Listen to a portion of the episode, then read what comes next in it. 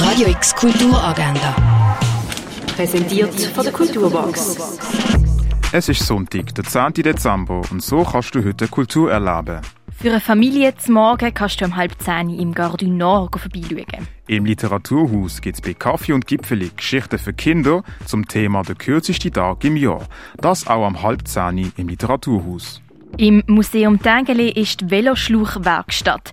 Zusammen mit der Künstlerin Delphine Reis kannst du aus Veloteile Kunstwerk produzieren. Die Veranstaltung ist auch für Kinder und fängt am halb zwölf im Museum Tengeli an. Im Rahmen von der Regionale 24 zeigt Tyra Wick ihre Performance Limp Limp Limp am 12. in der Kunsthalle Basel. Ein Familienrundgang zur Ausstellung Sexy Triebfeder des Lebens gibt es am 3 im Naturhistorischen Museum. Im Rahmen von der Regionale 24 kannst du verschiedene Ausstellungen von Kunsthäusern aus der Schweiz, Deutschland und Frankreich sehen. Im Kunsthaus Basel-Land siehst du den Teil Concerto Finale.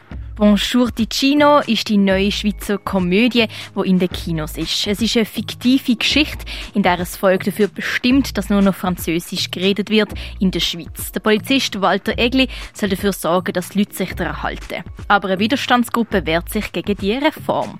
Bonjour Ticino läuft am 12., am 4., am Viertel vor 7. und am Viertel vor 9. im Kultkino Atelier. Mehr erfahren über Heilkräuter kannst du im Pharmaziemuseum. Die Ausstellung «The Stars Look Very Different Today» siehst im Ausstellungsraum Klingenthal. Und die Ausstellung «Lebensader. Rein im Wandel» siehst du im Museum am Lindenplatz in Weil am Rhein.